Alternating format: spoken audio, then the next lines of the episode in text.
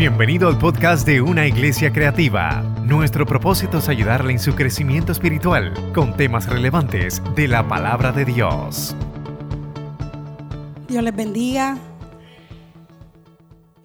Ruth hablaba al comienzo de, en el devocional de que hoy eh, hablaba sobre Apocalipsis, ¿verdad? Y cómo los ancianos tomaban las coronas y las arrojaban ante el trono de Dios.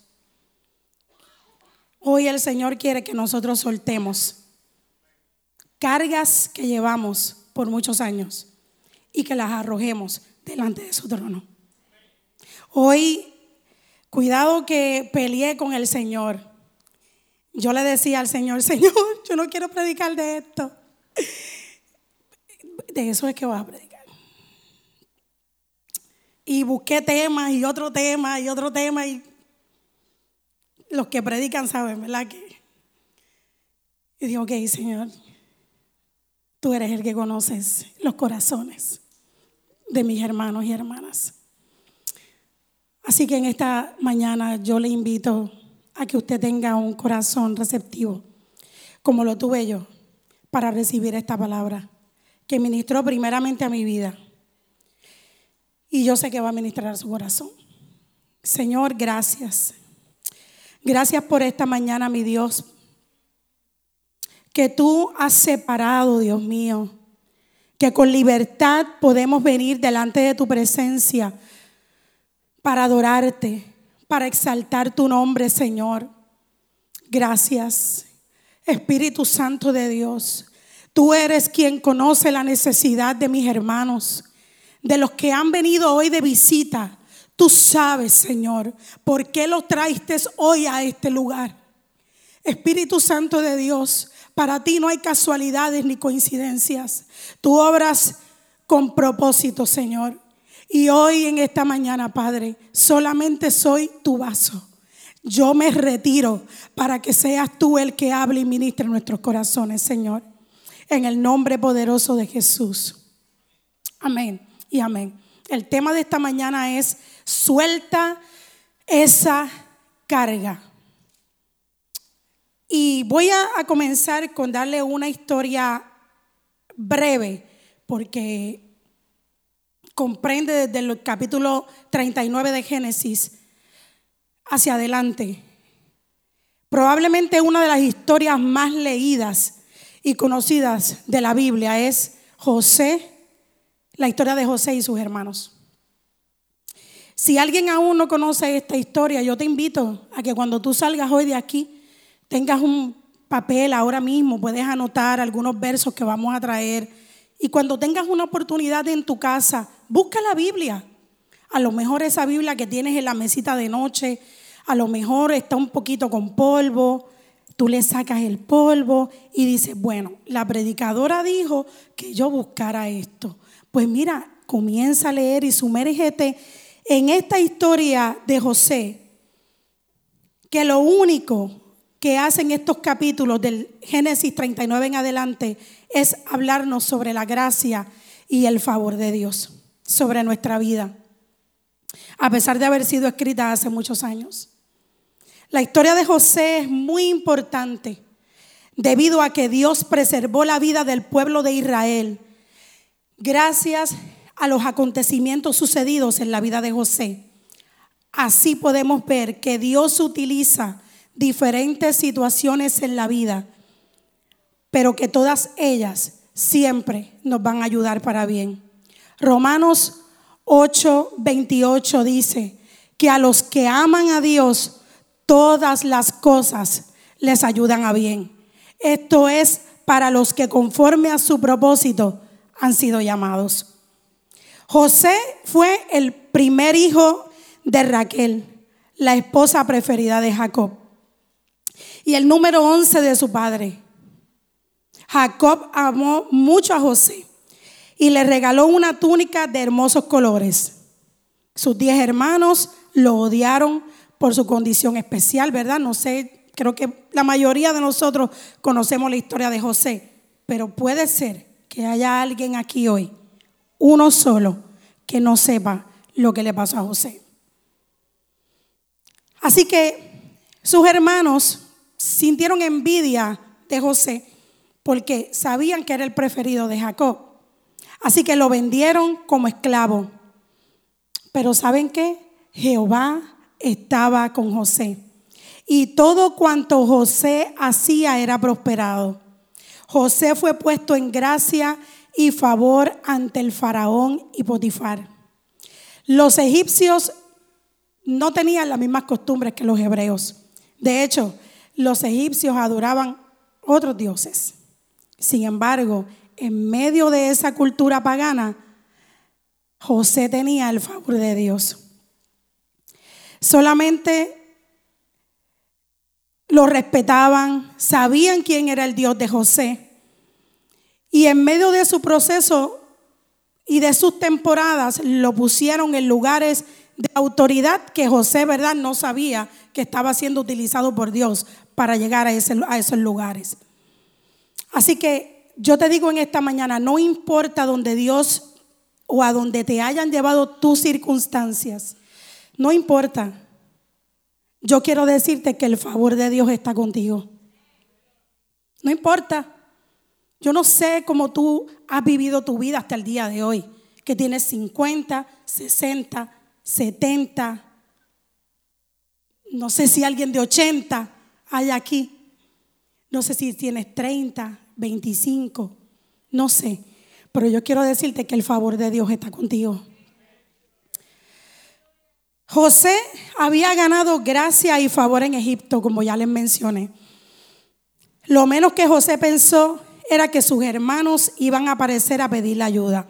A pedirle ayuda, ¿por qué? Porque como ustedes saben, alguien que me diga rapidito, que yo sé que no estamos en un estudio bíblico, pero ¿qué pasaba con José? José tenía sueños, pero cuando ya José estaba en Egipto, iban a venir siete años de qué?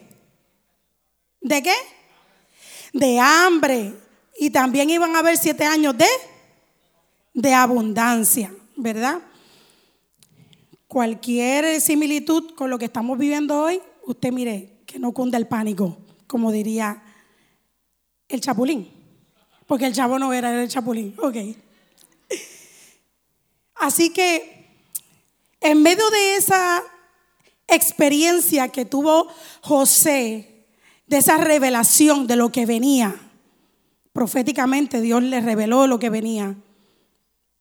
Se lo dice al faraón, ya José estaba preparando el plan de lo que él tenía que hacer para poder preservar alimentos para los siete años de escasez.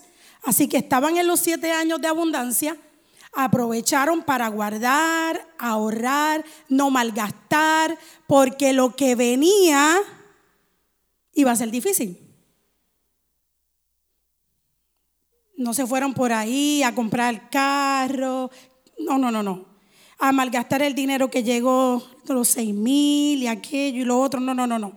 José lo que hizo fue que dijo, espérate, se acercan siete años de abundancia, pero luego van a venir siete años de escasez. Ah, pues yo lo que voy a hacer entonces es que yo voy a comenzar a establecer un plan para que nosotros en Egipto no padezcamos. Pero no solamente eso, nosotros vamos a hacer casa de pan y casa de bendición para los pueblos que están alrededor.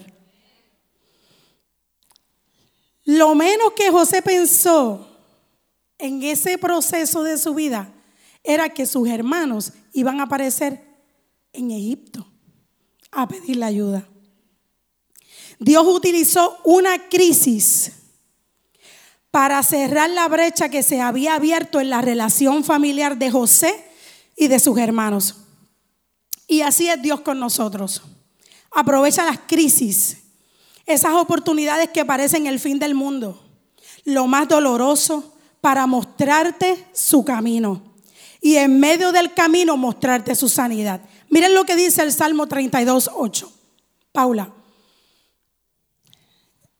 Te haré entender y te enseñaré el camino en que debes andar. Sobre ti fijaré mis ojos. Salmo 32, 8. José, luego de haber sido vendido por sus hermanos, estaba en Egipto. Sin embargo, José había dejado en el estante de su conciencia la situación de su vida que lo marcó para siempre. Claro, ahora usted y yo podemos ver que fue la voluntad de Dios todo lo que él vivió. Pero cuando usted y yo estamos en crisis, hay momentos en los que no vemos a Dios, aunque sabemos que Él está. Nuestras experiencias de vida nos quieren hacer creer que Dios nos ha dejado y que no hay solución ante lo que estamos viviendo. Yo no sé cómo se sentía José, pero mis hermanos, nada más de saber que estoy lejos de mi familia, con tan solo 17 años, en una tierra extraña, creo que muchas preguntas debieron haber saltado a la mente de José. Coraje, ira, resentimiento, amargura. ¿Por qué me pasa esto a mí? ¿Por qué no le pasó a otro? ¿Por qué tiene que ser conmigo? ¿Por qué papá se fijó nada más en mí? Y no también fue especial con mis hermanos. ¿Por qué no le hizo una túnica también a todos los demás y me la tenía que hacer solamente a mí? Nosotros no sabemos. No sabemos. El escritor no nos dice qué fue lo que pasó por la mente de José. Así que, ¿verdad? Estamos aquí haciendo, pensando como si nosotros fuéramos José. Yo no sé usted, pero yo hubiera pensado quizás como él. Y yo hubiera dicho, bueno, papi me dio una túnica a mí, pero ¿y por qué no se la dio también a mis hermanos? Si todos somos los hijos de él. ¿Y por qué preferencia conmigo? No sabemos. Transcurrieron los años y José es puesto como gobernador de Egipto. Es instrumento de Dios para traer bendición a su pueblo. Donde quiera que Dios te haya puesto, la bendición de Dios está contigo su favor y su gracia. Y aunque sientas que no estás en el lugar correcto, ¿sabes qué? Dios te hará saber que sí estás en el lugar correcto de su propósito. Muchas veces pensamos que es por nosotros, por lo que yo logré, por lo que yo estudié, por lo bien que yo hablo, por lo bien que yo me conduzco, por la forma en cómo yo escribo, por los títulos que yo tengo, por los años de experiencia que tengo. Pero yo quiero decirte que todo eso es nada delante de Dios. Porque aquí no se trata de nosotros, se trata de Él y de su propósito. Dios te llevará a cumplir su propósito donde Él quiera. No es donde tú quieras, es donde Él quiera. Y déjeme decirle que a veces eso es bien difícil. Yo estoy segura que José no quería irse para Egipto. Imagínate, el nene consentido de papá, que me hicieron hasta una túnica y él fue donde los hermanos, mira, aquí está mi túnica, mira para allá los colores que tiene. ¿Ah? Y los hermanos como que no te preocupes que la túnica te va a durar poco. Sí, porque los hermanos tenían envidia en su corazón. Tenían un mal corazón hacia José. Y José con esa ingenuidad mostrándole el regalo de su papá. Pudiéramos también pensar que a lo mejor José lo hizo poquito de maldad y como que, bueno, mira aquí está, esta es mi túnica porque yo soy el favorito y ustedes lo único que hacen es pastorear ovejas, pero yo, mira, nada hago más que lucir la túnica que mi papá me regaló. Es difícil cumplir el propósito de Dios. Se lo digo por experiencia. Hay lugares donde Dios nos va a llevar que nosotros no queremos estar. Simple y sencillamente. Dios te va a llevar a lugares donde humanamente tú dices, es que yo no quiero estar ahí porque esto no es lo que yo quiero. Ah, pero es que no es lo que tú quieres, es lo que Dios quiere hacer. Es lo que Dios quiere hacer en ese lugar contigo. Contigo. Porque Dios te ha separado con un propósito. Con un propósito para quién? Para ti. No, no es para ti, perdóname, discúlpame. Es para Él glorificarse. Y sabes que alcanzar a aquellos que todavía no han aceptado a Jesús como Señor y Salvador. porque de eso se trata el Evangelio y de eso se trata la iglesia. Así que llegó la necesidad y llegan los hermanos de José a buscar ayuda de comida, pues se enteraron de que en Egipto había alimentos. Wow. José pudo haber utilizado su poder, la autoridad que tenía, para vengarse de sus hermanos. Y sin embargo no lo hizo. Su carácter había sido moldeado en la casa de Faraón. Por eso, pero eso no significaba que no tendría todavía que lidiar con la falta de perdón que había en su corazón. Asimismo nos pasa a nosotros en ocasiones. Dios nos ha bendecido, nos ha puesto en gracia, vemos su favor en todo lo que hacemos, pero nos hemos olvidado de estar en paz con todos los hombres. Romanos 12, 18 dice, si es posible, en cuanto dependa de vosotros, estad en paz con todos los hombres. Ay, Enid, claro, para ti es fácil decir eso, porque tú no sabes lo que yo estoy pasando. Tú no sabes el vecino que yo me gasto. Tú no sabes la compañera de trabajo que Padre, tengo que orar por ella todo el tiempo. Tú no sabes eso, Enid, tú no lo conoces, pero el Espíritu Santo de Dios sí. Es que tú no sabes el esposo que tengo. Es que tú no sabes la esposa que yo tengo. Mi respuesta para ti sería, lo sé.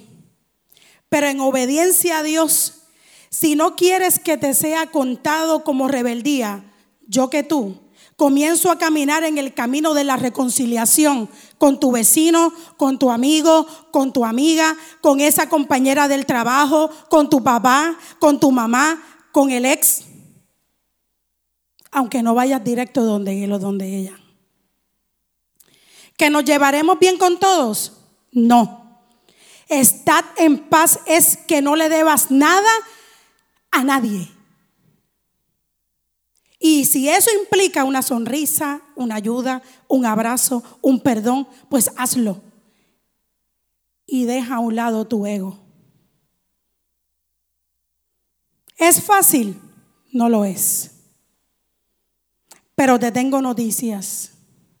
Cristo viene pronto. Y si no arreglas tus cuentas con tu hermano y con tu hermana, ni te creas que vas para otro cielo. Porque allí no hay parcelas, ni terrenos, ni urbanizaciones exclusivas. Así que yo que tú voy buscando la forma de provocar, arreglar lo que tú sabes que se dañó. Y estar en paz con todos los hombres. El perdonar es una actitud del corazón. No vamos a querer perdonar, porque siempre voy a pensar en mí, en lo que me hicieron, en lo que me dijeron, en lo que me hizo. Siempre. Pero es ahí donde nosotros tenemos que tener una actitud de humildad. Y acercarnos a Dios y pedirle al Señor que derrame su amor sobre nosotros. Seguimos. José trama una idea para hacer que toda su familia venga a Egipto y de esta manera ver a todos sus hermanos juntos. Y es aquí donde nos encontramos, en Génesis 45, del 1 al 5.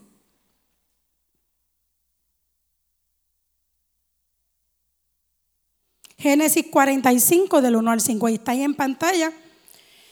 Yo lo voy a leer.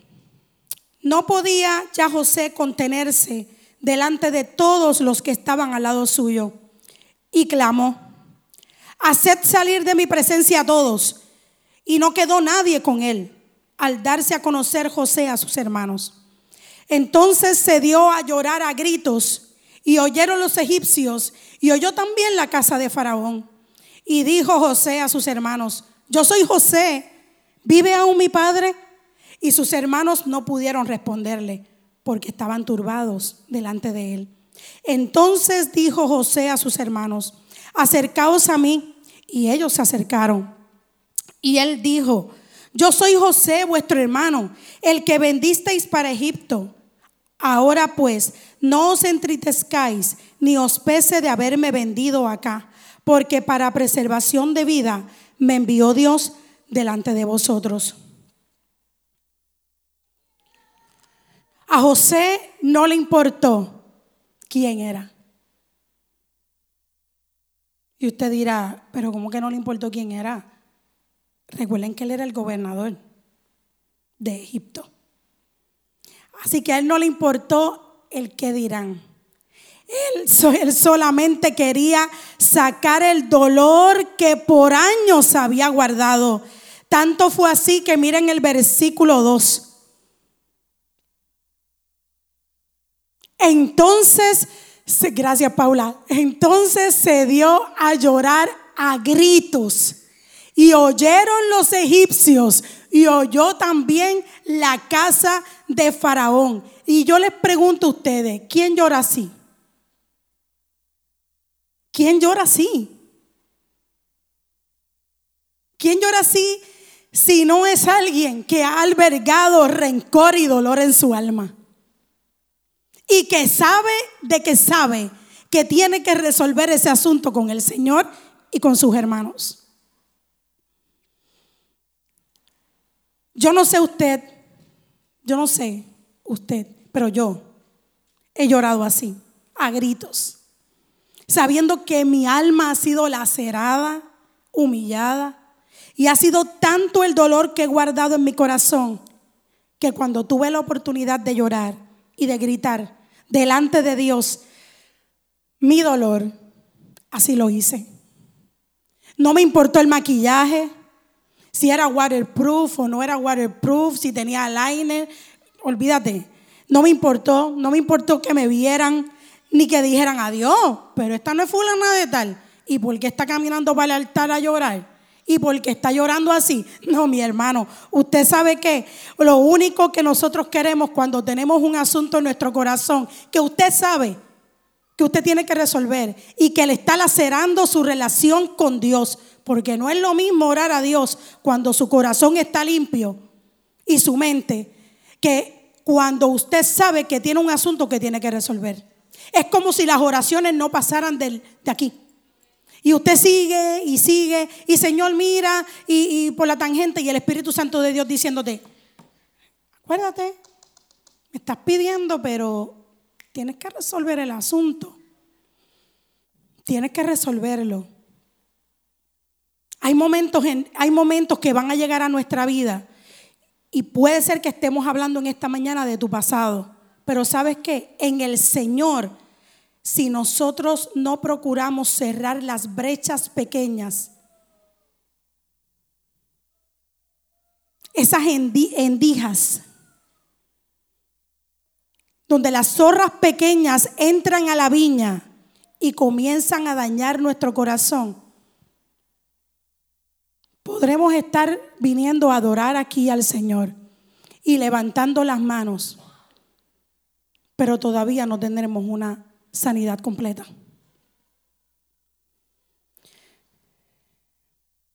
No hay nada mejor que presentar nuestro dolor, nuestra tristeza, el engaño, aquello que me dijeron en el trabajo que iban a hacer y después no hicieron. Me dijeron que me iban a aumentar el sueldo y no me lo aumentaron. Me dijeron que me iban a poner en tal posición y todavía no me han puesto. Y poco a poco yo digo, ah, está bien, eso no es nada, yo lo voy dejando. Pero llega el momento en el que si tú no trabajas ese asunto, comienza a lacerar tu relación con Dios y tu relación con tus compañeros. No hay nada mejor que presentar todas nuestras cargas en lloro y quebranto delante de Dios para que nuestro espíritu sea sanado. Y si Dios te da la oportunidad de sanar tu corazón con la persona que te hirió, procura aprovechar la oportunidad. Los asuntos sin resolver afloran en el momento menos indicado. Evalúese. Evalúese. Usted se siente enojado todo el tiempo. Siempre está a la defensiva. Ha escuchado que le dicen puente roto, porque nadie lo puede pasar.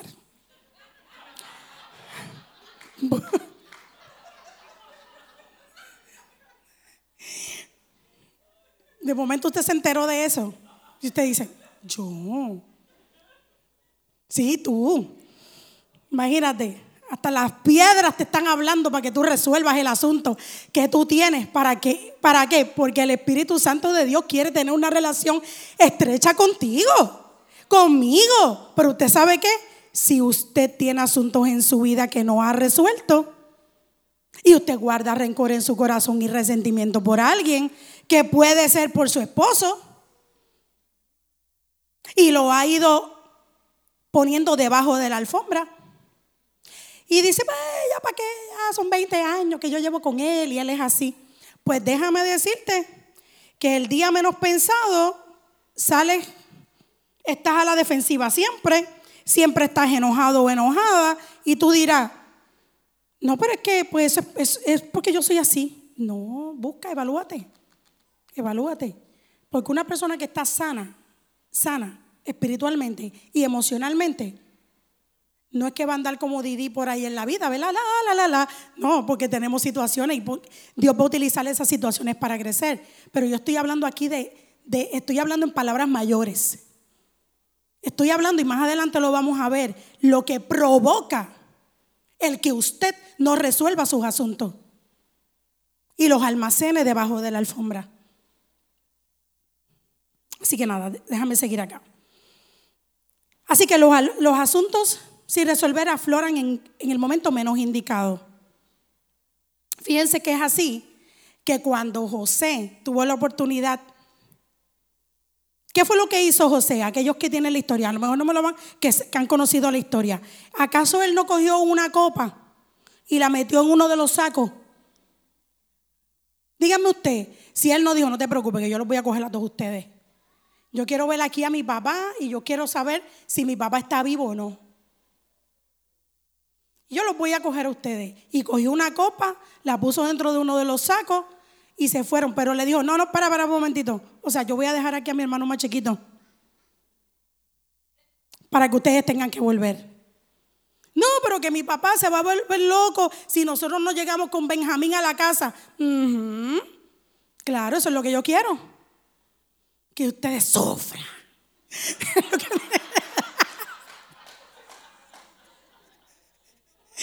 Sí, porque había un asunto sin resolver en la vida de José.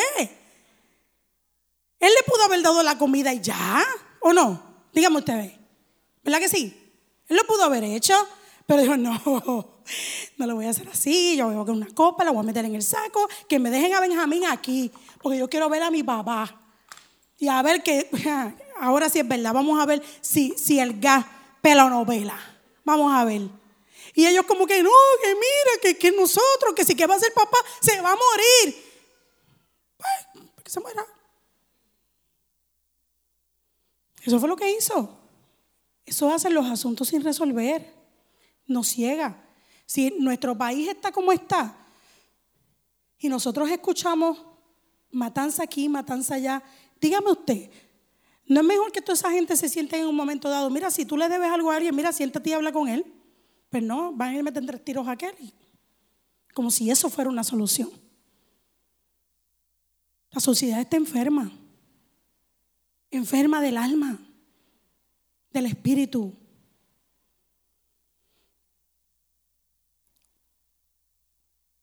Busque dentro de su corazón esas áreas de su vida aún estando en Cristo, todavía usted no le ha entregado, si usted todavía se encuentra así, usted todavía no le ha entregado su vida al señorío de Jesús. Porque si Jesús es nuestro Señor, eso significa que Él es nuestro amo y nosotros nos sometemos a Él. Deje de resolver sus asuntos porque así nos criaron, porque así somos los Santiago, porque así somos los Aponte, porque así somos los Rivera, porque así somos los Cabrera, porque así somos los Nieves. Ríndase a los pies de Cristo totalmente y usted verá cómo comenzará a hablar como Él y a actuar como Él. No pelee más con el Espíritu Santo y déjese guiar. José en el versículo 3 dice que José se presentó ante sus hermanos. Ya no estuvo más oculto delante de él, delante de ellos. Se presentó delante de ellos como él era, su hermano. Uno de los hermanos menores. En los momentos donde Dios nos lleva a reconciliarnos con la persona que nos lastimó y si sinceramente queremos la sanidad de nuestra alma y nuestro espíritu. En ese momento no hay títulos universitarios, no hay grados honoríficos, no hay rangos que me haya ganado, solamente está tu esencia, de dónde Dios te trajo. ¿Quién es tu familia? Porque fíjense que él le pregunta, ¿vive aún mi padre? Salió el nene chiquito, el que le regalaron la túnica. Ya la túnica no la tenía hace rato. Y salió el nene chiquito a preguntar por papi.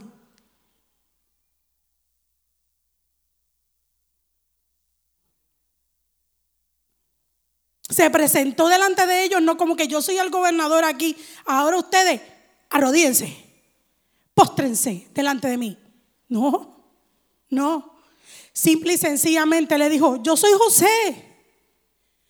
Mandó a sacar a todo el mundo después que gritó, que lo escuchó la casa de Faraón y los escucharon los egipcios. Porque para haber llorado de esa forma, hermano, el dolor, de, el dolor que él guardó durante tantos años era bien profundo. Bien profundo. Que gritó y a la distancia se escuchaba el grito. Le dice, yo soy José.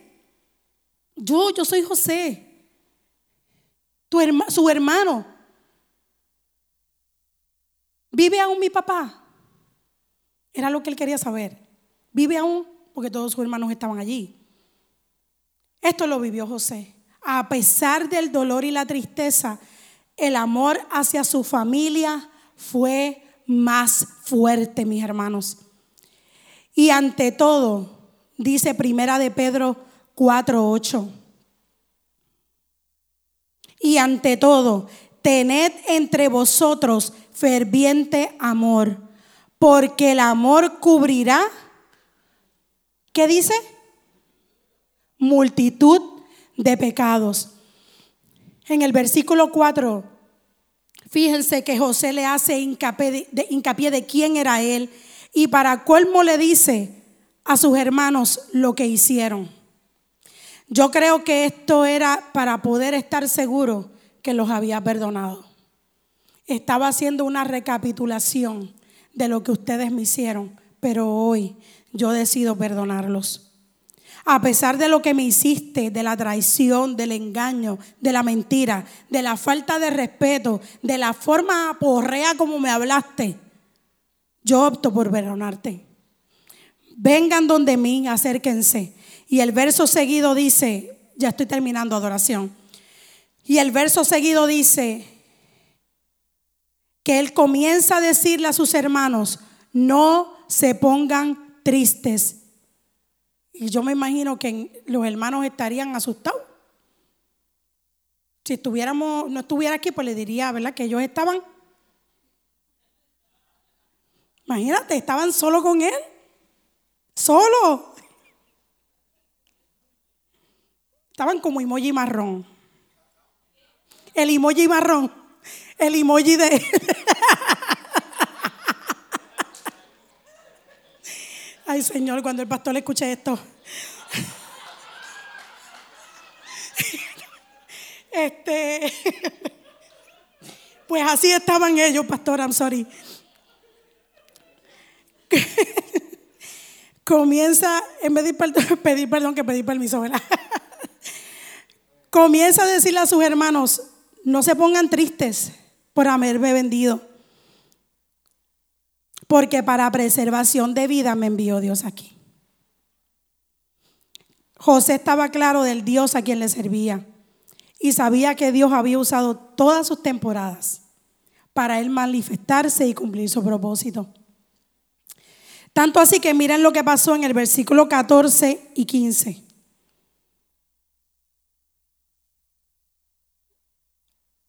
Ah, gracias, ok. Ese es el 14. Y besó a todos sus hermanos. Anterior a eso dice, dame el 14, Paula. Y se echó sobre el cuello de Benjamín, su hermano, y lloró. Y también Benjamín lloró sobre su cuello. Y besó a todos sus hermanos y lloró sobre ellos. Y después sus hermanos hablaron con él. Yo me imagino que se tiene que haber dado una experiencia tan espectacular en la vida de José y sus hermanos. Después de haber sufrido la venta de sus hermanos, el haber sido arrojado en aquel pozo, haber sido vendido. ¿Usted sabe lo que es eso? Que usted le pongan precio y después que son hermanos suyos. Haber sido llevado a tierra extraña, haber estado en el palacio luego haber tenido esa reconciliación con el hermano. Y que ellos hablaron con él. Porque cuando usted lea la historia, que usted comience desde el capítulo 39 y siga por ahí, usted se va a dar cuenta que los hermanos cuando estaban ya delante de la presencia de José, ellos estaban mudos. Ellos no sabían ni qué decir. Yo imagino que ellos tenían que estar, y a rayos, todo lo que nosotros hicimos con este. Y ahora está el gobernador. Este se supone que es el que nos va a bendecir ahora, el que nos va a vender alimento. Dios utilizó todas las circunstancias para sanar no solo el corazón de José, sino también el de todos sus hermanos. Hay circunstancias que tú y yo no entendemos y muchas veces el dolor y la tristeza nos pueden ahogar en la desesperación que optamos por guardar bien, muy bien nuestros hijos. Cuando lo que Dios quiere es que los saques delante de Él para Él pasar su mano sanadora sobre ti. Y seguir glorificándose en nuestras vidas y en tu vida día tras día. Otra vez, iglesia, Cristo viene. Y viene por una iglesia sin mancha y sin arruga. Y eso incluye la falta de perdón en el corazón. Pues la falta de perdón se puede convertir en una raíz de amargura, sin hablar de todas las enfermedades que causa el no perdonar, comenzando con infartos cardíacos. Y si quieres saber un poquito más, lea el libro Emociones que matan de Don del doctor Don Colbert. Para que usted vea lo ligado que están nuestras emociones a nuestras enfermedades. A veces comienza con cositas pequeñas que las dejamos pasar, como ya les dije. En otras ocasiones esas cositas no son tan pequeñas y se convierten en ofensas que duelen, quizás por cosas que hiciste o que no hiciste cuando debiste hacerlas. Esto pasa especialmente en nuestras familias y pasa también entre los hermanos de la fe. Mira lo que dice Hebreos 12:15. En la traducción lenguaje actual. No dejen que nadie se aleje del amor de Dios. Tampoco permitan que nadie cause problemas en el grupo, porque eso les haría daño. Sería como una planta amarga que los envenenaría. Imagínense hasta qué magnitud nos lleva el Espíritu Santo de Dios a nosotros a leer cuando nosotros no tenemos una relación sana con nuestra familia y con nuestros hermanos. Imagínate dónde tú estarías hoy. Piensa, cierra tus ojos un momento. Cierra tus ojos. Imagínate dónde tú estarías hoy si no hubieras conocido al Señor. Imagínate dónde estarías hoy si no hubieras conocido el perdón de Dios por medio de la cruz.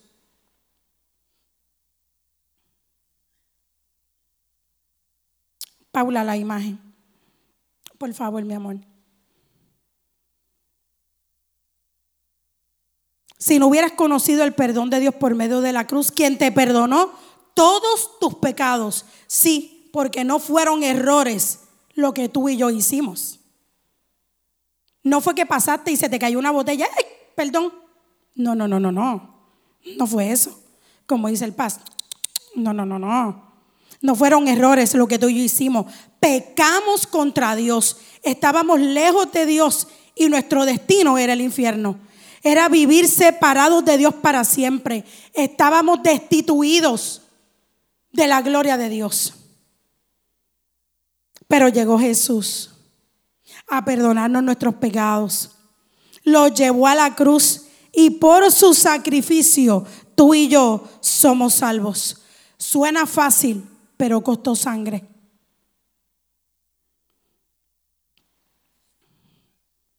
Entonces, iglesia, yo te invito a que te pongas de pie. Entonces, iglesia, la próxima imagen, Paula, yo te invito en esta mañana, ¿por qué no sueltas esa carga que llevas tanto tiempo con ella? ¿Por qué? ¿Por qué hoy no aprovechas para entregar a los pies del Maestro que está aquí en esta mañana? Que está esperando que tú sueltes esa carga como está ese hombre ahí. Él va a seguir caminando, el hombre de la imagen, pero con la piedra pesada, esperando que alguien venga a quitarla, pero el único que la puede soltar es quién? Es Él. No hay forma de que otra persona que está al lado pueda ayudarle. Podría decirle, mira, suelta esa carga. Esa piedra está bien grande. ¿Cómo tú puedes caminar con ella? Pero el único que tiene la autoridad y el control de soltar esa carga eres tú. Nadie más. Nadie más. Nadie más. El Espíritu Santo está aquí hoy para perdonarte todos tus pecados. Visita que estás aquí. Si tú nunca le has entregado tu corazón a Jesús y llevas años con esa carga tan pesada de querer resolver tus asuntos, yo quiero decirte que ha llegado al lugar correcto. Ha llegado al lugar del propósito de Dios para tu vida. Hoy es el día de tu salvación. Hoy Jesús está aquí, quiere perdonarte todos tus pecados.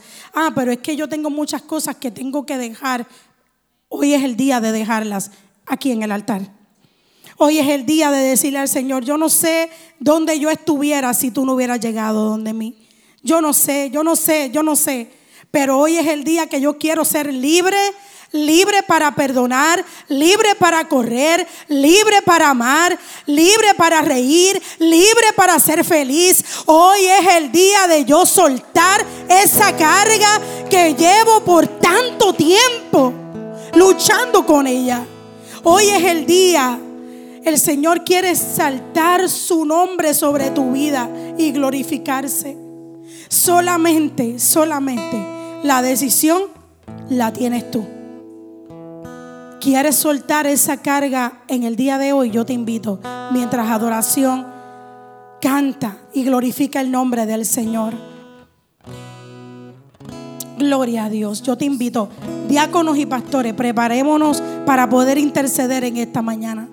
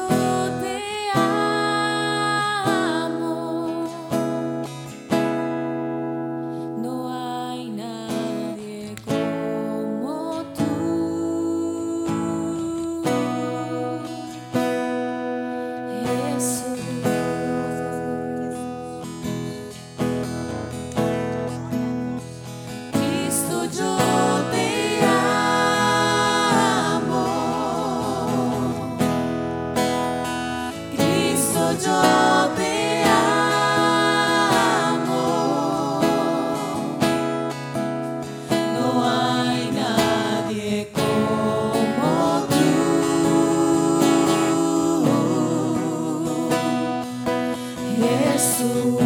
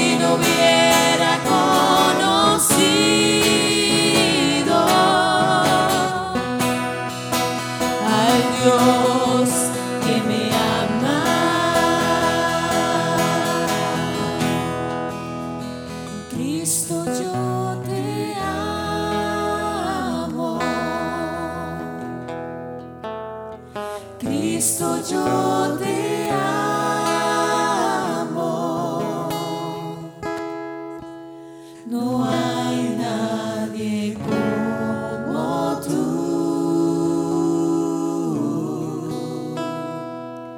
Jesús.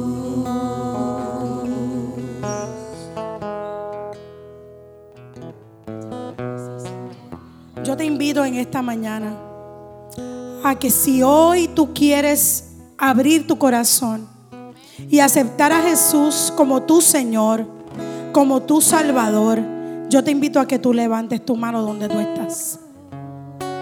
Levanta tu mano donde estás en esta mañana, porque queremos orar por ti. Queremos orar por ti. Hoy es el día de tu liberación, hoy es el día del cambio para tu vida. Que las cosas van a cambiar de hoy para mañana, no.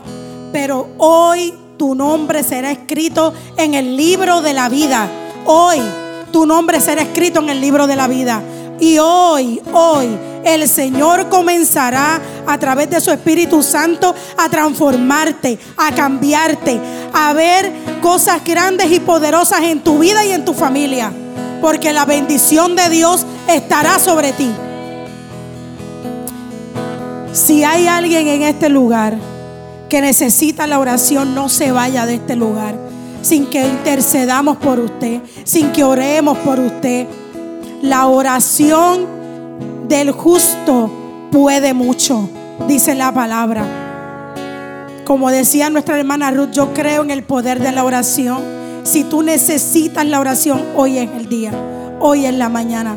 Pasa al altar que estaremos orando por ti.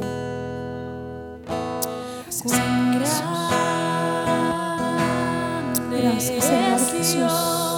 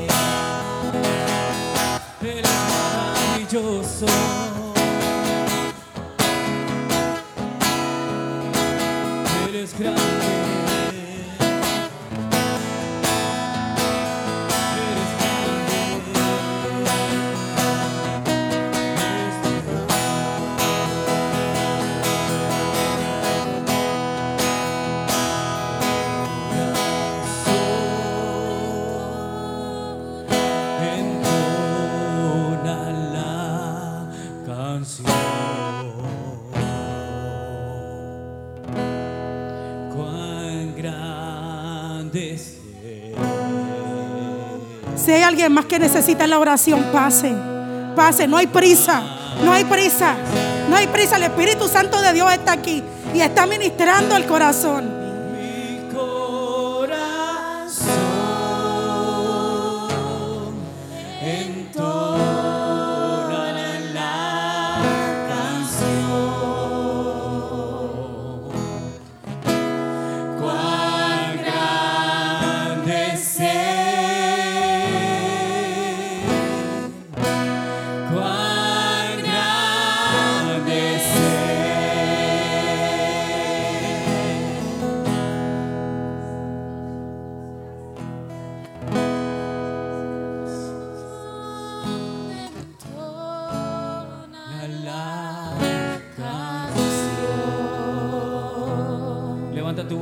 Iglesia.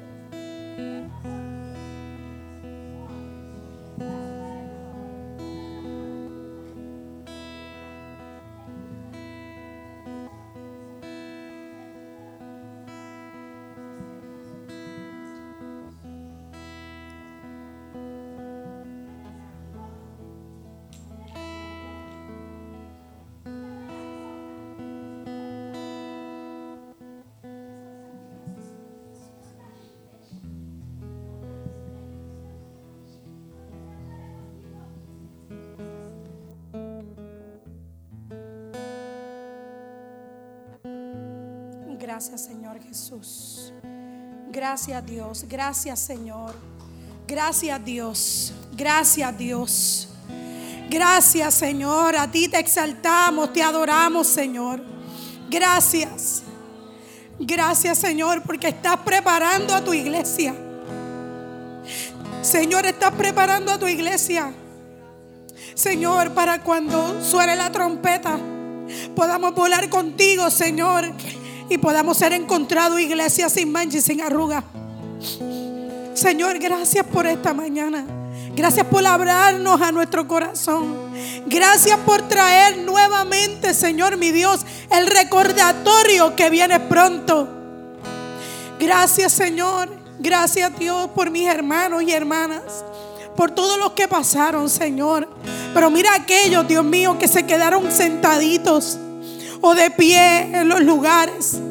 Señor, yo te pido que tú sigas Señor, haciendo germinar esta palabra en su corazón durante toda la semana. Señor, mi Dios, y que tú uses ángeles tuyos donde quiera que están en esta tierra, aquí en Puerto Rico, en diferentes lugares, para que puedan seguir confirmando la palabra, Señor mi Dios, que hoy ha sido depositada en el corazón de mis hermanos. Gracias, Señor, porque contamos contigo. Gracias porque sabemos que estamos en el lugar perfecto de tu propósito. Gracias, Señor mi Dios. Y si tú estás con nosotros, ¿quién contra nosotros, Señor? Bendice, Señor, a mis hermanos, Señor. Glorifícate en su vida, Señor y que puedan arreglar los asuntos que tengan pendientes, Señor mi Dios, porque tú nos quieres libres de ataduras, libres de rencores, libres de resentimiento. Nos quieres libres y en amor. En el nombre poderoso de Jesús. Amén y amén. Aleluya. Gracias por escuchar nuestro podcast. Para conectarse con nosotros, siga nuestra página web, unaiglesiacreativa.com o en Facebook, Una Iglesia Creativa, donde hay un lugar para cada miembro de su familia.